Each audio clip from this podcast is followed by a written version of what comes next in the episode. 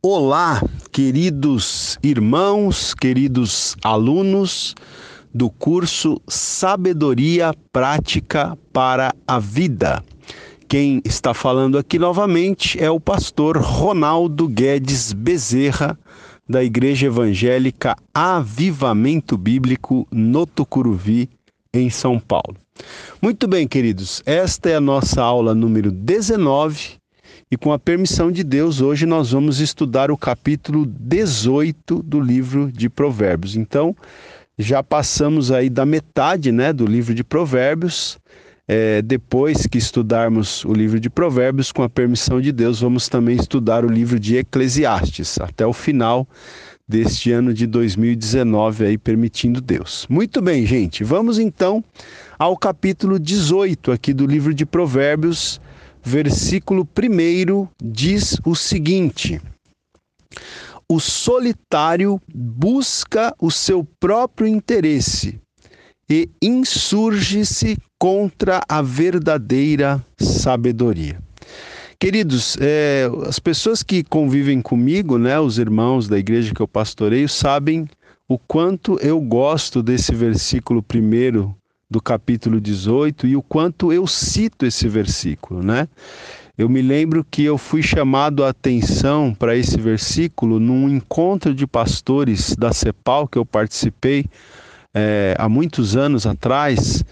É, eu lembro que um pastor ele citou esse versículo, né, um palestrante, falando, né, que nós como pastores nós não poderíamos nos isolar, né, porque existem infelizmente pastores que se isolam, né, e é, obviamente que esse versículo ele não serve apenas para pastores, para todas as pessoas, né, porque esse versículo ele diz que o solitário ele busca o seu próprio interesse e insurge-se contra a verdadeira sabedoria, né? Então a pessoa que, que quer ficar sozinho, né, que quer se isolar, ela está demonstrando egoísmo, está demonstrando ser uma pessoa egoísta, porque busca o seu próprio interesse. Quem busca o seu próprio interesse é egoísta. É uma pessoa que só está pensando em si mesmo. E o texto ainda diz: e insurge-se, né? levanta-se contra a verdadeira sabedoria.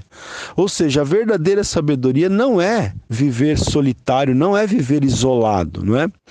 é eu, vou, eu vou ler aqui o comentário. Hoje nós vamos ler bastante os comentários do, do Derek Kidner, porque quase boa parte dos versículos aqui do capítulo 18, nós temos comentários muito relevantes feitos aqui pelo nosso comentarista, né? Então, ele até mesmo dá o, o título para esse versículo 1. É, o nosso comentarista aqui dá o seguinte título: olha, firmemente fora do compasso, né? Ou seja, aquele que, que se isola, né? Aquele que fica na solidão, ele está totalmente, firmemente fora do compasso, né? Ah, diz aqui ainda o comentário: aquele que se separa procura seu próprio desejo e se enfurece contra toda a sabedoria sadia. Na verdade, é uma espécie de uma outra tradução que o Kidner cita aqui, né? Olha, aquele que se separa, né? Aquele que se isola, o solitário, ele procura o seu próprio desejo e ele se enfurece contra toda a sabedoria sadia, né? É, ele diz aqui também que a gente provavelmente poderia traduzir como aquele é, que procura pretextos, aquele que procura ocasiões, né? Ou procura ocasião, né? Aquele que, que se isola, o solitário, aquele que procura pretextos para ficar isolado, para se separar, né? Nós temos hoje realmente até voltando para essa questão de pastores, de igrejas, nós temos muitos, né, pastores aí é, saindo dos seus ministérios, né, é, querendo abrir o seu próprio ministério, a sua própria igreja, se isolar num canto para fazer do seu jeito. Isso não me parece uma coisa muito sábia, né? Porque o que se isola, o solitário, ele, ele busca o seu próprio interesse, ele está se levantando contra a verdadeira sabedoria. É importante que as igrejas estejam ligadas né, a uma denominação, a um ministério bem estruturado. Né? É, eu vou ler aqui esse versículo na linguagem de hoje, olha. Diz assim: quem não gosta de estar na companhia dos outros só está interessado em si mesmo e rejeita todos os bons conselhos. Olha aí, né? Quem não gosta de estar na companhia dos outros, ou seja, aquele que se isola, só está interessado em si mesmo e rejeita todos os bons conselhos. Uma pessoa orgulhosa, né? Que rejeita os conselhos, egoísta também. Muito bem, vamos seguir aqui. Versículo 2 do capítulo 18 diz o seguinte: O insensato não tem prazer no entendimento, senão em externar o seu interior, né? Então, está falando aqui do insensato. Ele não tem prazer no entendimento. O insensato não tem prazer em crescer no conhecimento, na sabedoria, no entendimento. É, o único interesse dele é externar o seu interior, né? Quer dizer, é, é mostrar o seu interior. E mostrar o seu interior para o insensato é passar vergonha, porque no interior do insensato não, não tem nada de bom, não tem muita coisa boa ali. Então, ao externar o seu interior, ele vai passar vergonha, ele vai mostrar quem ele é de fato, né? É, o nosso comentarista aqui, perdão, gente, ele, ele até ele, ele dá o seguinte título para esse para esse versículo 2 aqui. Ele dá o seguinte título, olha, mente fechada, boca aberta. Esse é o insensato. Ele tem a mente fechada e a boca aberta. A mente fechada porque, como diz aqui, ele não tem prazer em aprender, né? E tem a boca aberta porque, não, não tendo prazer em aprender, ele ainda quer externar aquilo que está no seu interior, né? Ou seja, ele, ele não tem prazer né, em aprender, senão em expressar a sua opinião, senão em revelar aquilo que ele é, né? em essência. É, versículo 2 aqui na linguagem de hoje, olha, vamos ler em outra tradução. O tolo não se interessa em aprender, mas só em dar suas opiniões, né? Então, gente, uma pessoa que não se interessa em aprender, uma pessoa que não se interessa em buscar conhecimento, entendimento, sabedoria, essa pessoa é uma pessoa tola, uma pessoa insensata, né? É por isso que é necessário a gente ter fome e sede por aprender, por conhecer, por ter entendimento, né? Eu tenho feito esses cursos já tive a oportunidade aí de gravar né, o panorama do Velho Testamento, o panorama do Novo Testamento. Agora a gente está gravando esse curso é, em Provérbios e Eclesiastes, sabedoria prática para a vida. E a gente vê, infelizmente, muitas pessoas que começam né, os cursos, mas não vão adiante, não terminam, porque não tem foco, não tem interesse, não tem determinação em aprender, né? E aqui está dizendo, tolo não se interessa em aprender, né? E depois ainda quer dar suas opiniões, né? Que vão externar o quê? Externar vão as suas opiniões vão externar o quê? Vão externar a sua insensatez, a sua tolice, vai passar vergonha, não é? Vamos lá, versículo 3 agora. Versículo 3 diz assim, olha: Vindo a perversidade, vem também o desprezo e com a ignomínia a vergonha, né? Então, está ah, dizendo aqui o quê? Que o desprezo ele acompanha a perversidade. Quando uma pessoa escolhe o caminho da perversidade, o que ela vai colher? O desprezo, né? Quando a pessoa escolhe o caminho da ignomínia, que também é um sinônimo de vergonha, a pessoa vai colher o quê? Vai colher a própria vergonha, não é? Vamos ler esse versículo na linguagem de hoje. Diz o seguinte, olha: Os maus são desprezados, e quem suja o seu próprio nome passa vergonha. Então, veja que a tradução aqui na linguagem de hoje, ela é um pouquinho diferente, né? Mas ajuda a gente a entender, a ampliar aqui o sentido do versículo. Olha, diz aqui, eu vou reler na linguagem de hoje. Os maus são desprezados, né? Então as pessoas más, elas vão ser desprezadas. E quem suja o seu próprio nome passa vergonha, né? A pessoa que termina permitindo que o seu nome fique sujo por algum motivo, né? Termina passando vergonha. Vamos lá, versículo 4. O versículo 4 diz o seguinte: Águas profundas são as palavras da boca do homem, e a fonte da sabedoria, ribeiros transbordantes, né? Então vamos lá. Esse texto aqui, ele tem duas frases então. A primeira frase diz: que águas profundas são as palavras da boca do homem, né, gente? Então, quando uma pessoa fala, se você é sábio, você consegue é, você consegue perceber várias coisas que estão implícitas por trás daquelas palavras que alguém está falando, né? Águas profundas são as palavras da boca do homem, né? É, do homem aqui de maneira genérica, né? Pode ser do homem, da mulher, né? É, águas profundas são as palavras que saem da boca das pessoas. Não é? Se você observar, se você for uma pessoa atenta, se você for uma pessoa sábia, se você for perscrutar, você vai ver que tem muita coisa que você pode aprender, ou que você pode perceber, ou que você pode notar, que estão ocultas, que estão implícitas por trás daquelas palavras que alguém está falando. Né?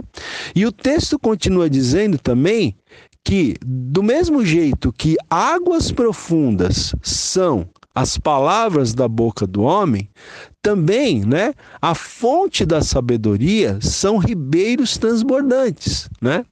Então, é, a, a, a fonte de onde a sabedoria jorra que é a fonte da qual a gente precisa beber, ou a fonte na qual a gente precisa beber, essa fonte de sabedoria são ribeiros transbordantes. Por isso que a gente precisa buscar, né, gente, a sabedoria, por isso que a gente precisa beber nessa fonte da sabedoria, porque são ribeiros transbordantes, né? E esse versículo 4 aqui, na linguagem de hoje, também é bem interessante Olha o que diz aqui, olha, diz assim: a linguagem humana é profunda como o mar, né? A linguagem humana é profunda como o mar. Nós temos que mergulhar nesse mar aí da linguagem humana, né? Para saber, para entender, para é, perscrutar, né? Para discernir. Então, a linguagem humana é profunda como o mar e as palavras dos sábios são como os rios que nunca secam. Olha que bonito essa frase. Ou que bonita esta frase, né? As palavras dos sábios são como os rios que nunca secam, né? Ou são como ribeiros transbordantes. Muito bem, vamos lá, versículo 5 agora. O versículo 5 diz assim: não é bom ser parcial com o perverso, para torcer o direito contra os justos, né? Então veja, diz aqui, não é bom ser parcial com o perverso. Ou seja, nós não, nós temos, né? Nós não podemos ser parciais. Na verdade, a gente não deve ser parcial nem com o perverso e nem com a pessoa justa. Mas o texto aqui está dizendo que não é bom você ser parcial com o perverso para torcer o direito contra os justos, né? Então, há pessoas, infelizmente, que com o perverso, eles são parciais, né? São benevolentes. Mas contra os justos, eles é, torcem o direito dos justos, né? Agem de maneira errada contra os justos. Então, agem de maneira parcial com o perverso e torcem o direito dos justos. Então esse versículo está dizendo que isso não é bom, não é? Então o, na linguagem de hoje diz assim, ó, a, a tradução aqui na linguagem de hoje lança um pouco mais de luz a esse provérbio. Diz assim: não é certo dar razão ao culpado, deixando de fazer justiça ao inocente, tá? Então, não é certo dar razão ao culpado, deixando de fazer justiça ao inocente. Infelizmente, nós temos visto acontecer isso no nosso país, né? Juízes corruptos, né? Juízes é, aí infelizmente mal intencionados, dando razão aos culpados e deixando de fazer justiça ao inocente.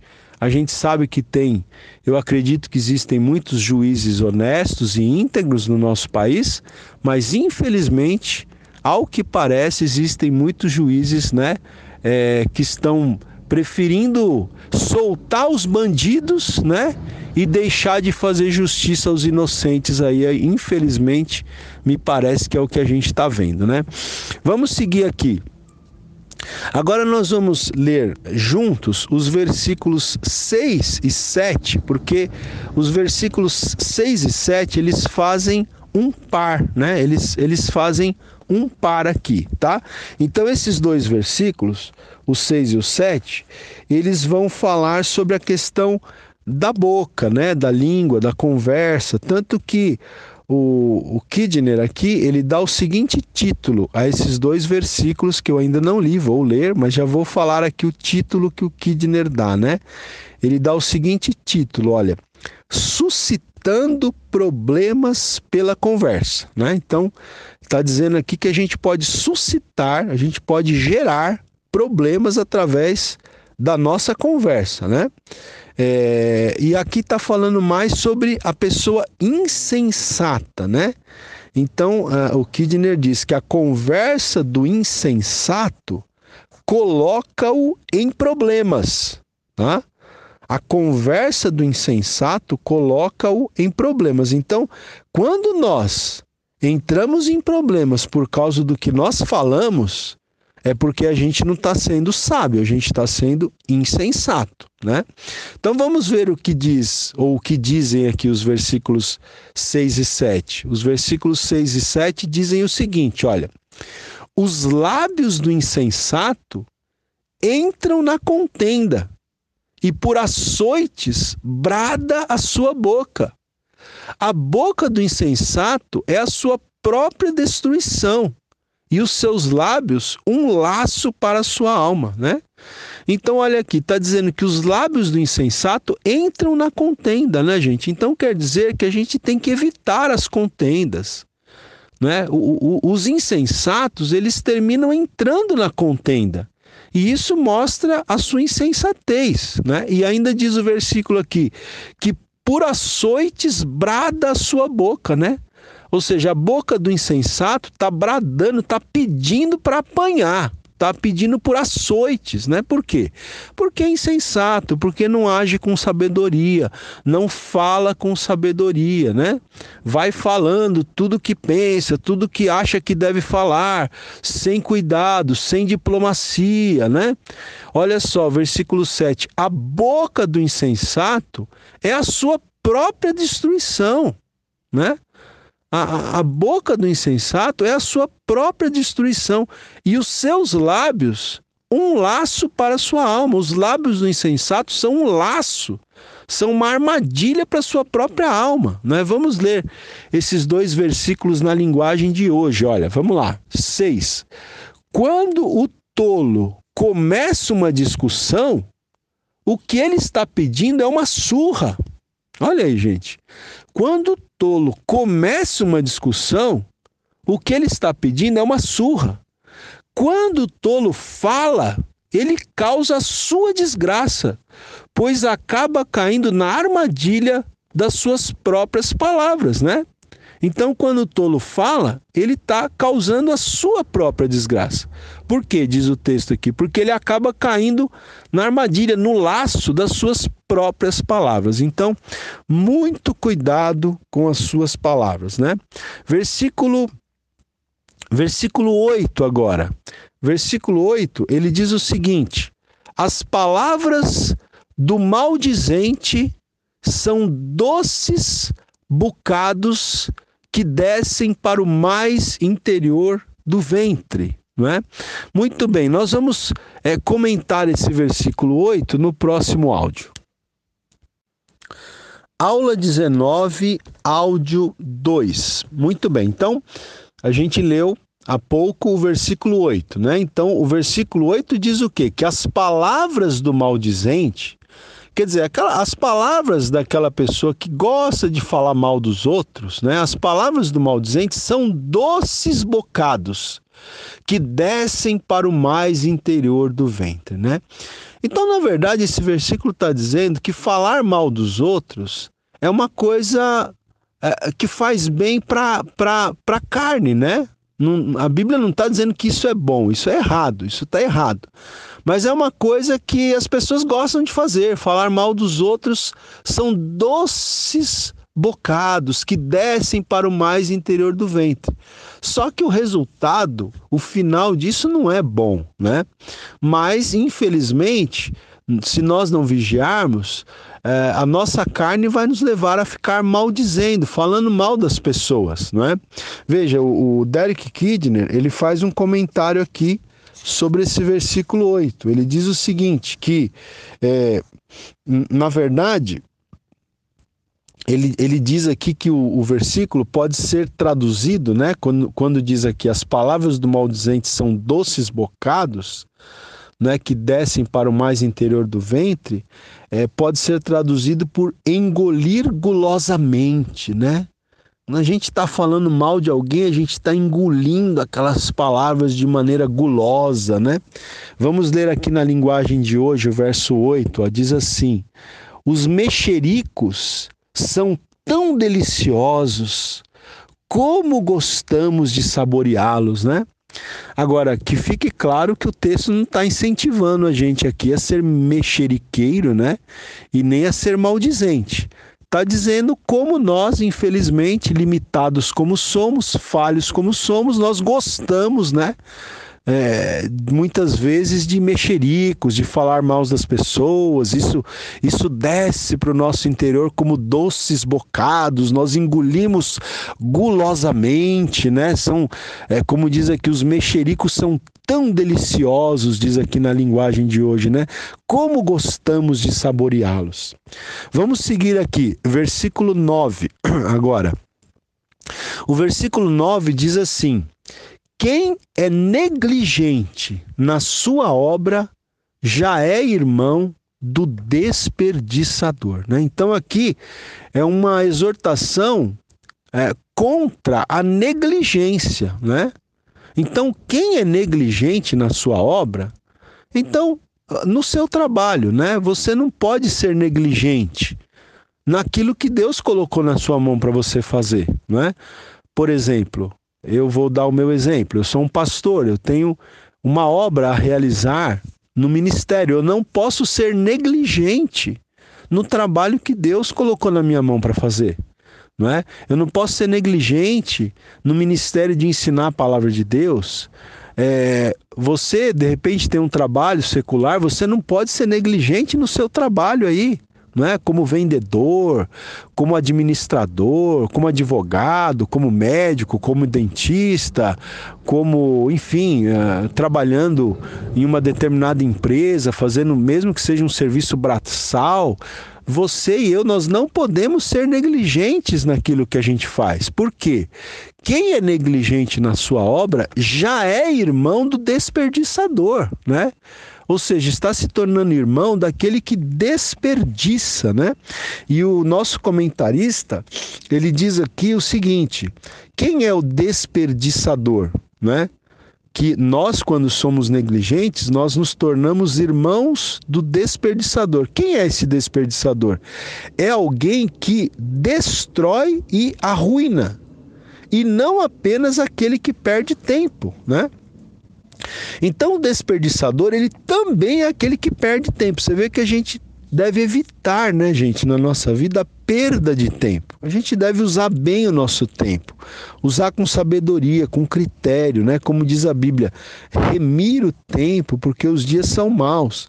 Então, o desperdiçador, ele desperdiça, ele desperdiça tempo também, mas ele não apenas desperdiça tempo, ele também destrói, ele arruina, né?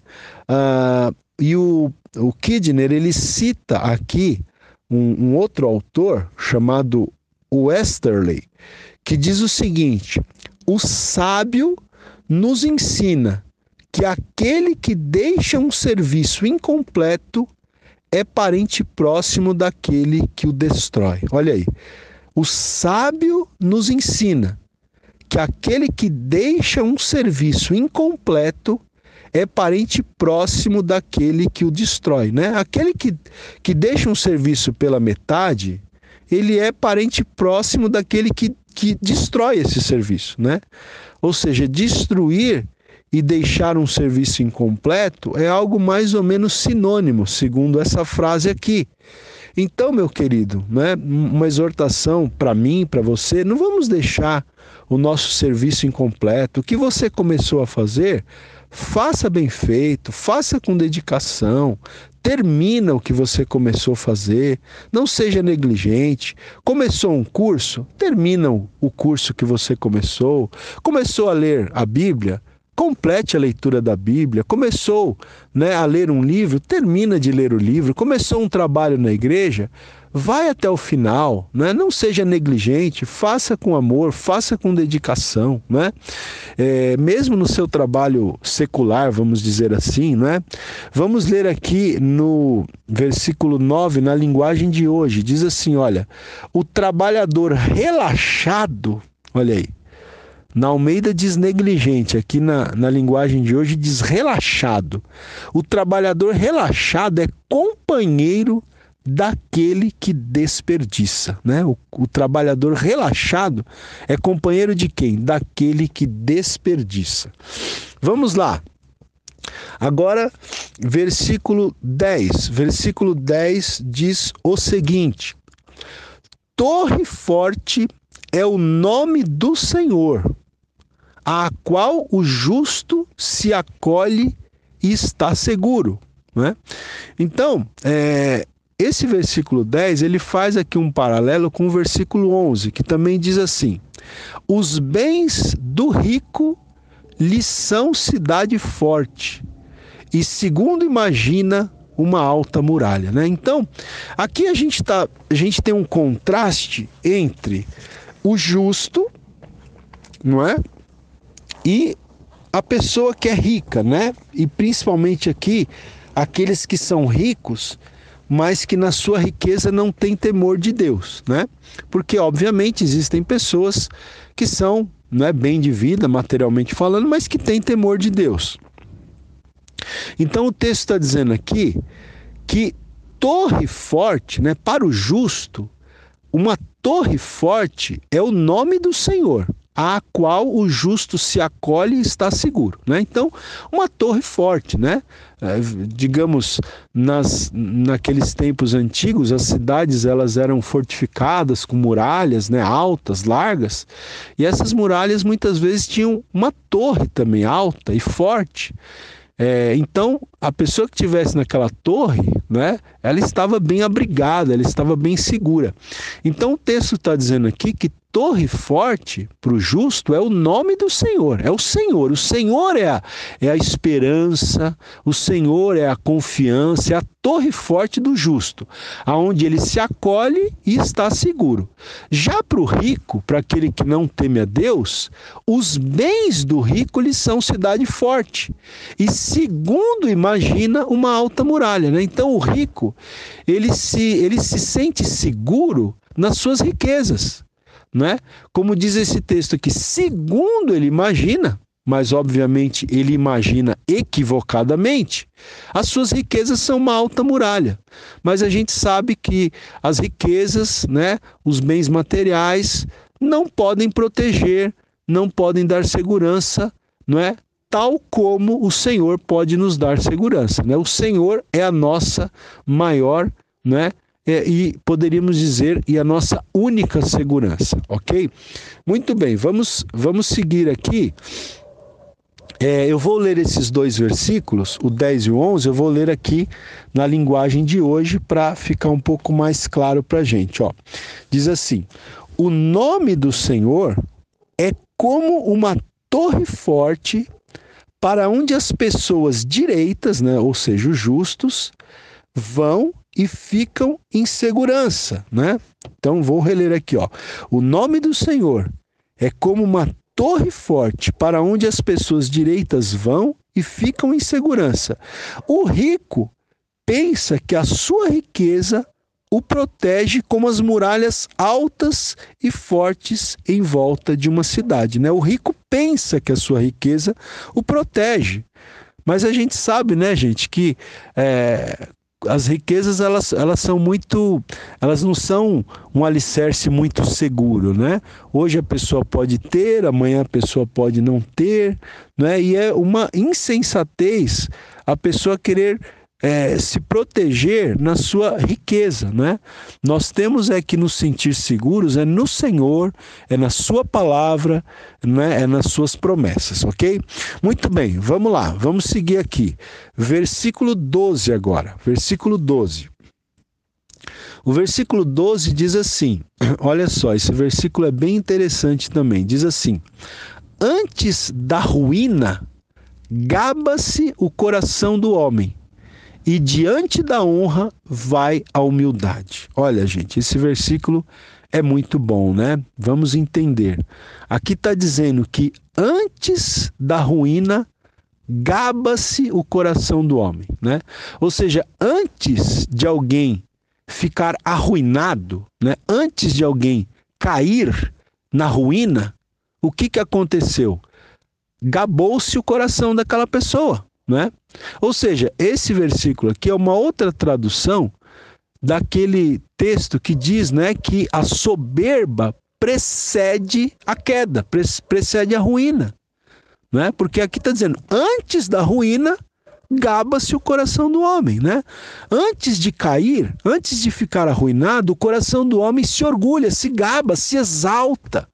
Então, quando você vê alguém se orgulhando, quando você vê ver alguém orgulhoso, soberbo, arrogante, você pode prever que a ruína dessa pessoa é certa, de acordo com a palavra de Deus, né? Se a pessoa não mudar a sua atitude e você ver uma pessoa arrogante, soberba, né? altiva, uma pessoa que vive se gabando, isso daí né, é, é, é o que vai preceder, é o que antecede a ruína, a queda dessa pessoa. E aí o versículo continua dizendo também o contrário disto, diz: "E diante da honra vai a humildade", né? Na frente da honra vai o que? Vai a humildade. Ou seja, uma pessoa que anda em humildade, ela vai ser honrada mais adiante, não é? Ao passo que uma pessoa que se exalta vai cair, vai, vai ter de encarar a ruína, a pessoa que anda em humildade, uma pessoa que é humilde, ela vai ser honrada.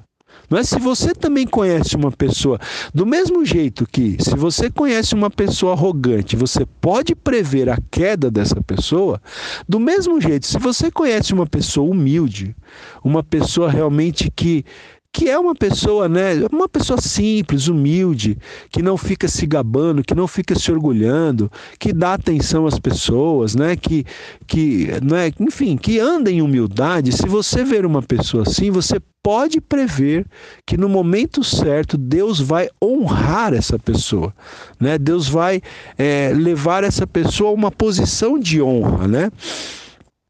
Vamos ler esse versículo 12 na linguagem de hoje. Ó. Diz assim: olha só como é interessante essa tradução. A pessoa orgulhosa está a caminho da desgraça, mas a humilde é respeitada, né? Então a pessoa orgulhosa, ela está a caminho da desgraça. A pessoa orgulhosa ela está dando passos largos na direção da desgraça, enquanto que a pessoa humilde ela é respeitada, ela é honrada, ela vai ser honrada, né? Muito bem, gente, vamos seguir aqui. Versículo 13 agora. Versículo 13 também é um versículo muito bom. Olha, diz assim o versículo 13: Responder antes de ouvir é estultícia e vergonha, né? Responder antes de ouvir é estultícia e vergonha. Então, o que, que esse provérbio está ensinando para a gente? Que a gente não deve responder antes de ouvir. Primeiro você precisa ouvir o que a outra pessoa tem a dizer, você precisa ouvir o que a outra parte tem a dizer para depois você começar a sua resposta. Não é porque às vezes se você começa a responder antes de ouvir, você ainda não ouviu todo o argumento da pessoa. Você é, pode não é se precipitar não é? E passar vergonha, porque o versículo está dizendo que responder antes de ouvir é estultícia e vergonha. É tolice. E você corre o risco de passar vergonha. Não é? Porque de repente você responde antes de ouvir e a pessoa vai dizer: Mas eu ia chegar aí, você não esperou terminar de falar. Não é? Então a gente precisa é, esperar a outra parte dizer o que tem a dizer para depois a gente responder, né? O, o Derek Kidner, ele, ele intitula esse provérbio com o seguinte título, olha, tirando conclusões apressadas, né? Então, quando a gente tira conclusões apressadas, a gente está sendo insensato, a gente não está sendo sábio, tá?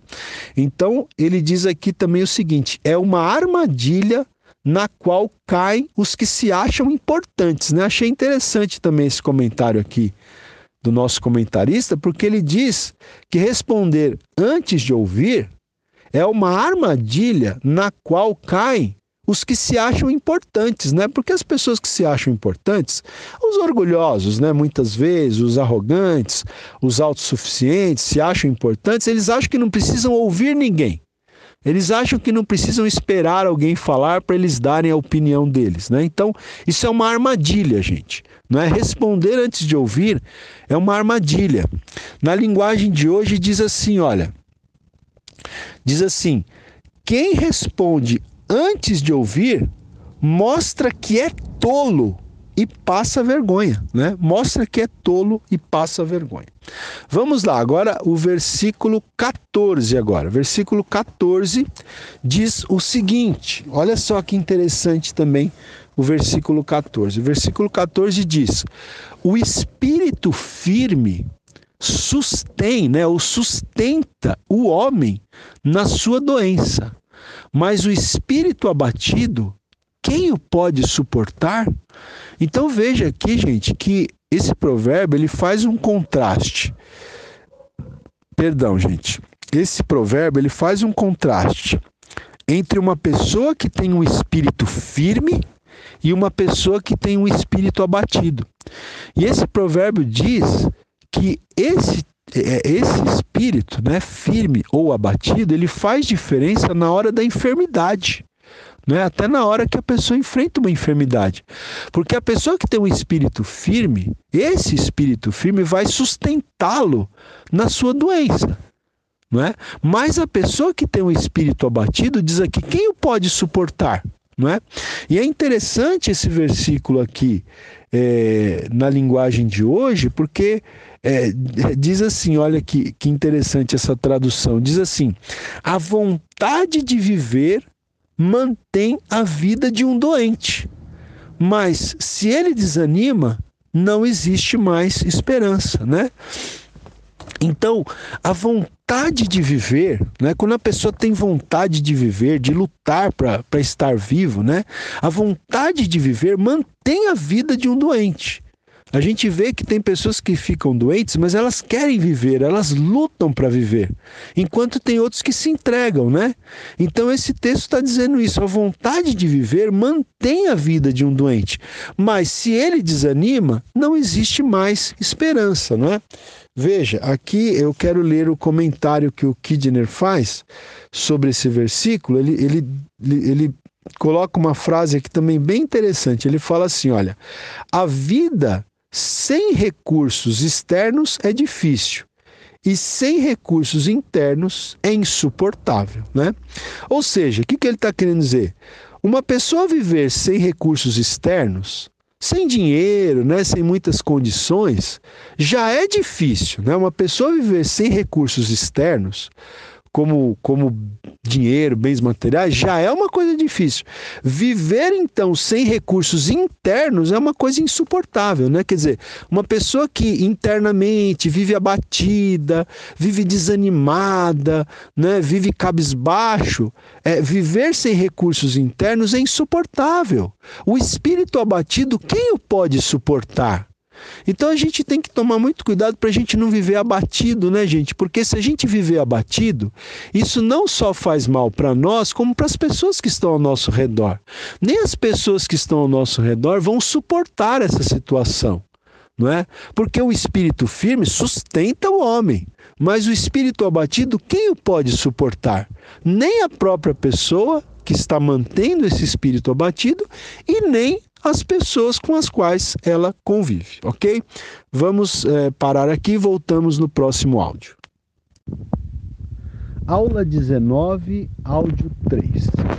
Vamos lá, versículo 15 do capítulo 18, então. Diz assim: O coração do sábio adquire o conhecimento, e o ouvido dos sábios procura o saber, né? Então veja, gente, pessoas sábias são aquelas que têm sede de conhecimento, que têm sede de aprender, né? Que têm sede de sabedoria. O coração do sábio adquire o conhecimento e o ouvido dos sábios procura o saber, né? Ah, Kidner diz aqui, ele dá o seguinte título a esse provérbio: uma mente com apetite. O sábio é aquela pessoa que tem uma mente, né, com apetite. Ele tem fome, tem apetite de aprender, não é? E ele diz aqui também, o nosso comentarista, que existe um paradoxo, né? Que é o seguinte: de que aqueles que mais sabem reconhecem melhor quão pouco é o que sabem. É muito interessante isso aqui. Gente, as pessoas que mais têm conhecimento, que mais sabem, são as que reconhecem que precisam aprender ainda mais.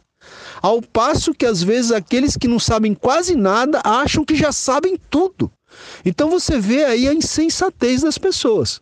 O insensato, ele não sabe quase nada, ele não tem fome de aprender, mas ele acha que ele já sabe tudo. Enquanto que o sábio verdadeiro, né, o verdadeiro sábio, ele tem fome de aprender. Ele quer aprender, ele busca o conhecimento a todo momento. Eu digo sempre, né, a pessoa sábia aproveita todas as oportunidades para aprender. Não é? Todo dia é um dia para aprender alguma coisa. Toda conversa que você tem com alguém, você pode aprender alguma coisa. Quando você fica sabendo do problema que uma outra pessoa está sabendo, tá, tá passando, quando você fica sabendo do problema que uma outra pessoa está, está passando, meu Deus, está difícil aqui hoje. Vamos lá. Quando você fica sabendo de um problema que uma outra pessoa está passando, você pode aprender com isso. Talvez você possa aprender que você não deve fazer as mesmas escolhas que aquela pessoa fez e por isso ela está passando por aquele problema que você pode evitar. Então, a gente sempre pode aprender, gente. Sempre a gente tem que estar atento para aprender. Né? Eu costumo dizer que às vezes até quando você senta para assistir um filme, né? Uma série de repente, né? É, eu sempre costumo dizer que tem muitos filmes bons, muitas séries legais para você assistir. Tem muita porcaria também. Isso você tem que evitar, né?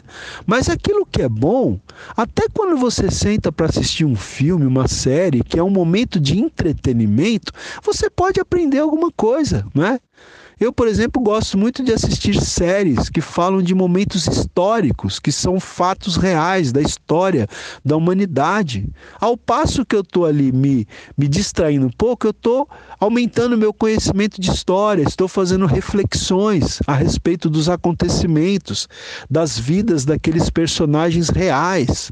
Então, em todo lugar, a pessoa que busca sabedoria, ela vai ter oportunidade de aprender, né? Veja, esse versículo aqui, que é o versículo 15, né? Na linguagem de hoje, ele diz assim, olha: a pessoa sábia está sempre ansiosa e pronta para aprender, tá? A pessoa sábia, ela está sempre ansiosa ela tem ansiedade por aprender e ela está pronta para aprender, tá? Vamos lá, versículo 16 agora. O versículo 16 diz assim: O presente que o homem faz alarga-lhe o caminho e leva-o perante os grandes, né? Então aqui, gente, presente aqui, né?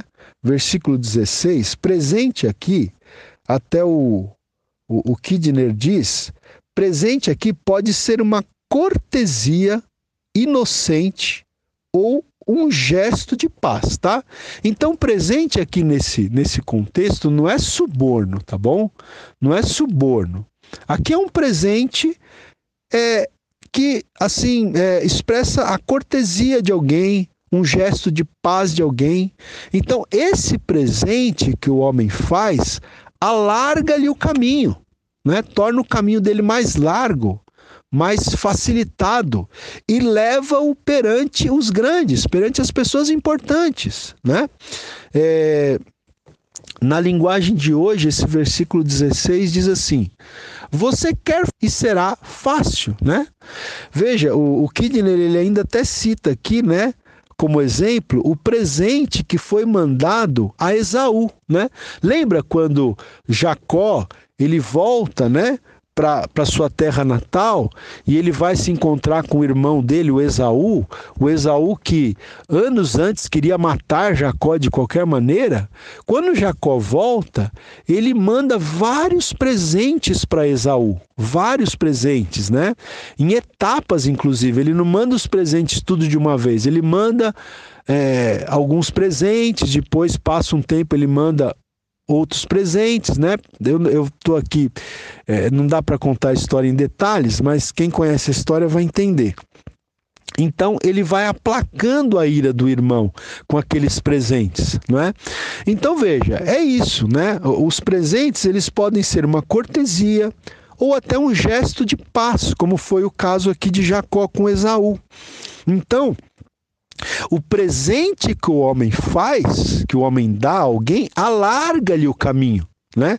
prepara-lhe o caminho né? e uh, diz aqui, o leva perante os grandes, ou seja, perante as pessoas importantes. Né? Vamos lá, versículo 17 agora. Versículo 17 diz assim: O que começa o pleito parece justo, até que vem o outro e o examina. Né? O que começa o pleito ali, uma discussão, um debate, uma demanda, parece estar com a razão, parece ser o justo. Até que vem o outro e o examina, até que a outra parte também seja ouvida. Né? Tanto que o Kidner dá o seguinte título a esse provérbio: ele dá o título Ouça ambos os lados. Né? A gente tem que ouvir os dois lados, né? Uh, e ele cita aqui uma, uma outra tradução é, que diz assim: é, aquele que primeiro declara o seu caso parece ter razão, né? Aquele que começa falando parece ter razão, não é? Mas precisa se ouvir o outro lado também, né? Então, na linguagem de hoje, esse versículo diz assim, olha: aquele que é o primeiro a fazer a sua defesa parece ter razão, mas só até que a outra pessoa comece a lhe fazer perguntas, né?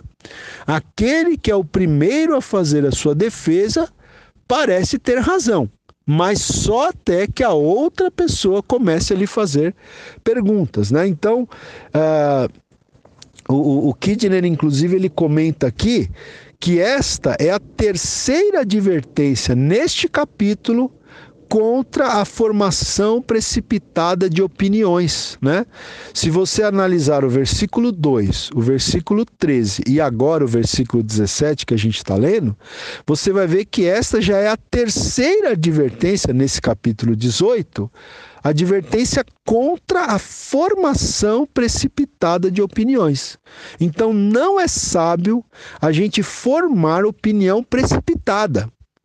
Né? Sabedoria é você formar sua opinião com calma, com tranquilidade, ouvir todos os lados, todas as partes, ouvir um problema, uma situação de vários ângulos diferentes, para então você formar a sua opinião.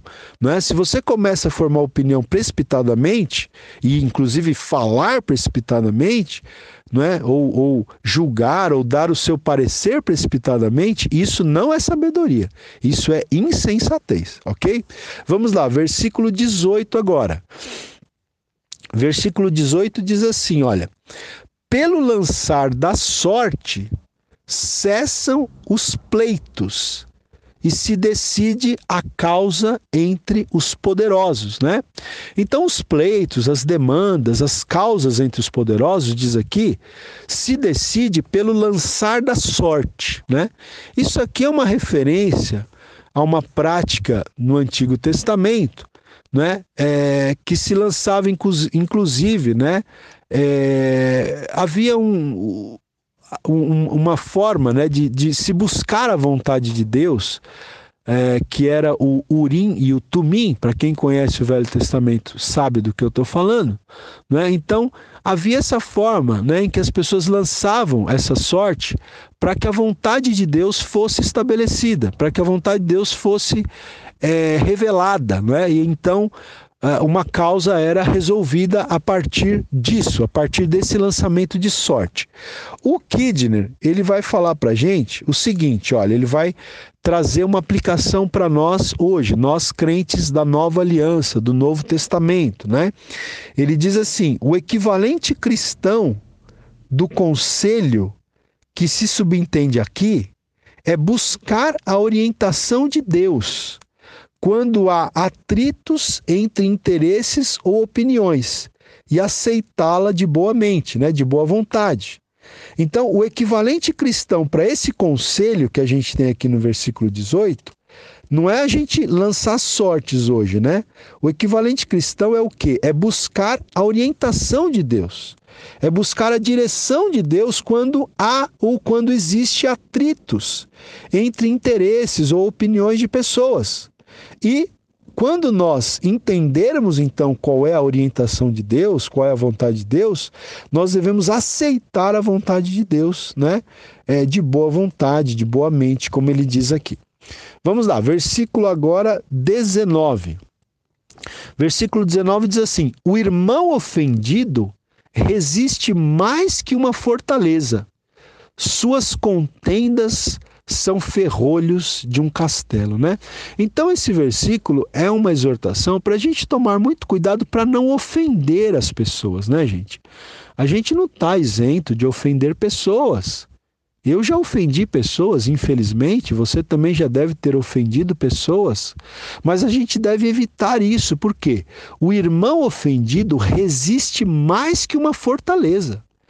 Veja que uma cidade fortificada, uma fortaleza, é difícil de você penetrar, não é isso? Então o texto está dizendo aqui que o irmão, uma pessoa, quando ela é ofendida, ela resiste, ela se fecha, mais do que uma fortaleza. Suas contendas são como ferrolhos de um castelo, né? Quer dizer, a pessoa fica fechada, tão fechada, quanto os ferrolhos daquelas portas enormes, gigantescas de um castelo. Não é? Veja, o versículo 19, então, na linguagem de hoje, diz assim: É mais difícil ganhar de novo a amizade de um amigo ofendido do que conquistar uma fortaleza. As discussões estragam as amizades, né? Olha só. As discussões estragam as amizades.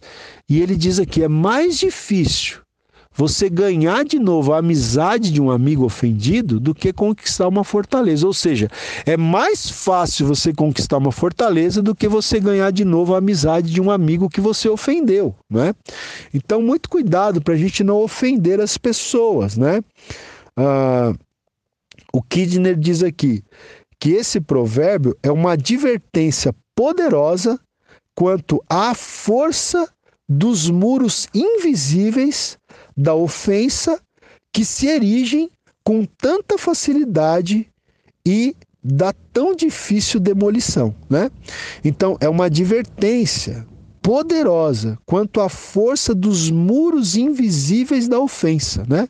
Existem muros invisíveis que se erguem quando nós ofendemos alguém, né? E esses muros da ofensa, eles eles sobem, eles eles são construídos com muita facilidade, mas é muito difícil depois da gente demolir esses muros, né? Que às vezes a gente é, permite que as pessoas construam quando nós as ofendemos. Então, muito cuidado para não ofendermos as pessoas. Vamos lá, agora versículos 20 e 21. Esses dois versículos, gente, eles são. É, eles formam um par, tá? Os versículos 20 e 21, eles formam um par, tá? E eles também vão trazer uma lição muito importante em relação às palavras, tá? Até o título que o Kidner dá a esses dois versículos é o seguinte: Suas próprias palavras o apanharão. Ou seja, nós vamos ser apanhados pelas nossas próprias palavras, né? Então veja só. O versículo 20 diz assim: Do fruto da boca o coração se farta, né? Quer dizer, o coração se sacia, se farta do fruto da boca, né? Do que a sua boca fala. Né? Então, do fruto da boca o coração se farta, se sacia. E do que produzem os lábios se satisfaz, né? O coração se satisfaz do que produzem os lábios. Aí o versículo 21 diz: A morte e a vida estão no poder da língua e o que bem a utiliza come do seu fruto, né? Eu, eu me lembro que eu, na minha juventude e adolescência, eu ouvi muito esse versículo 21 aqui. Que a morte e a vida estão no poder da língua. Olha o poder que há nas nossas palavras. Gente, a morte e a vida estão no poder da língua. Com a sua língua você pode trazer vida para alguém, ou você pode trazer morte. Depende do que você fala. Depende de como você trata uma pessoa, de como você incentiva uma pessoa, de como você critica uma pessoa, né? Enfim, a, as aplicações aqui são muito muito amplas, né? Mas a morte e a vida estão no poder da língua, e o que bem a utiliza come do seu fruto. Quem sabe utilizar bem a sua língua, quem sabe utilizar bem a sua boca, vai comer do seu fruto, né? No caso do, do fruto bom, né? Então veja, o Kidner diz aqui que esses dois versículos eles são uma advertência àqueles que falam demais e recomendam cautela, né? Porque é, você vai colher aquilo que você plantar com as suas palavras. Se você plantar coisas boas, você vai colher coisas boas. Se você plantar coisas ruins, o fruto que você vai colher são frutos ruins também, né? Eu vou ler esses dois versículos na linguagem de hoje, ó. Vamos lá. Versículo 20 e 21 diz assim: Você terá de aguentar as consequências de tudo que disser. OK? Você terá de aguentar as consequências de tudo que disser. Depois não adianta chorar. Pensa antes de falar. O que você diz pode salvar ou destruir uma vida. Olha aqui, gente. O que você diz pode salvar ou destruir uma vida. Portanto, use bem as suas palavras e você será recompensado, né? Se você usar bem as suas palavras, você vai ser recompensado. Verso 22. Verso 22 diz assim: Olha, o que acha uma esposa, acha o bem e alcançou a benevolência do Senhor. Né? Então, esse versículo aqui ele diz que a pessoa, o homem que achou uma esposa, né, uma esposa virtuosa, ele achou o bem, ele alcançou a bênção do Senhor, a benevolência do Senhor. Na linguagem de hoje diz assim: quem acha uma esposa encontra felicidade, recebeu uma bênção de Deus, o Senhor, né? E o comentário do, do Kidner também é bem interessante nesse versículo, porque ele diz o seguinte, né, que a expressão empregada no hebraico, né, porque o texto original foi escrito em hebraico, então ele diz que a expressão empregada no hebraico sugere que depois depois da própria sabedoria, a melhor bênção da parte de Deus é uma boa esposa. Olha aí. Depois da sabedoria, a melhor bênção que, uma, que um homem pode receber é ter uma boa esposa, né? Então, olha a importância de uma boa esposa, olha a importância, né, da gente saber escolher bem aquela pessoa com quem a gente vai se casar, né? Eu acho que isso aqui pode se aplicar ao homem, mas pode se aplicar à mulher também, né? Escolha bem, peça muita direção a Deus para saber com quem você vai dividir o resto da sua vida, né? Porque aqui ele diz que depois da própria sabedoria, depois da sabedoria, a melhor bênção que, a pessoa, que uma pessoa pode receber da parte de Deus, um homem pode receber da parte de Deus, é uma boa esposa. Né? A gente poderia ampliar isso para dizer que a melhor bênção que uma pessoa pode receber da parte de Deus depois da sabedoria é um bom cônjuge, né? É um cônjuge é, sábio, ok? Vamos lá, gente, já estamos terminando aqui. Versículo 23 diz assim: olha, o pobre fala com súplicas, porém o rico responde com durezas, né?